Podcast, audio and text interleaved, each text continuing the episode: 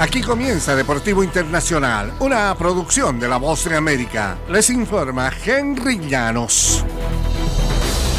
En el baloncesto, Adrian Griffin recibirá su primera oportunidad como entrenador en jefe en el mismo lugar en el que inició como asistente. Los Bucks de Milwaukee oficialmente anunciaron el lunes la contratación de Griffin para reemplazar a Mike Budenholzer, quien fue despedido el mes pasado tras la derrota en la primera ronda ante el Heat de Miami. El 29 de abril surgieron reportes de que los Bucks estaban finalizando el acuerdo con Griffin y hoy martes se llevará a cabo la conferencia de prensa de introducción.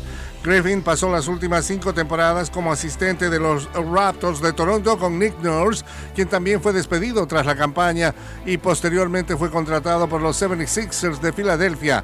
La carrera de Griffin como entrenador se ha iniciado como asistente junto a Scott Skiles con los Bucks entre el 2008 y 2010.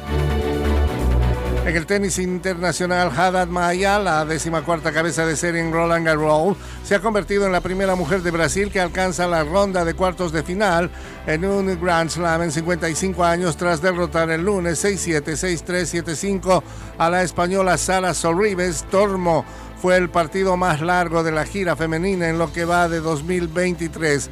Bueno, quien falleció en 2018, había sido la anterior brasileña en acceder tan lejos en un slam cuando en 1968 alcanzó las semifinales del Abierto de Estados Unidos.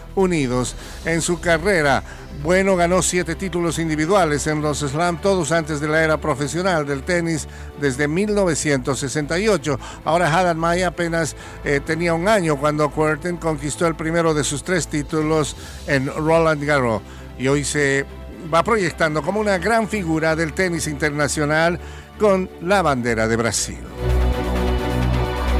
En el fútbol internacional, Cristiano Ronaldo ya se instaló en Arabia Saudí. Karim Benzema asoma como el siguiente que se mudará y con Lionel Messi en la mira, el reino quiere asegurarse que el dinero generado por el petróleo sea inyectado también en su liga doméstica de fútbol. La ambición saudí por atraer a los mejores futbolistas del planeta entró en otra dimensión.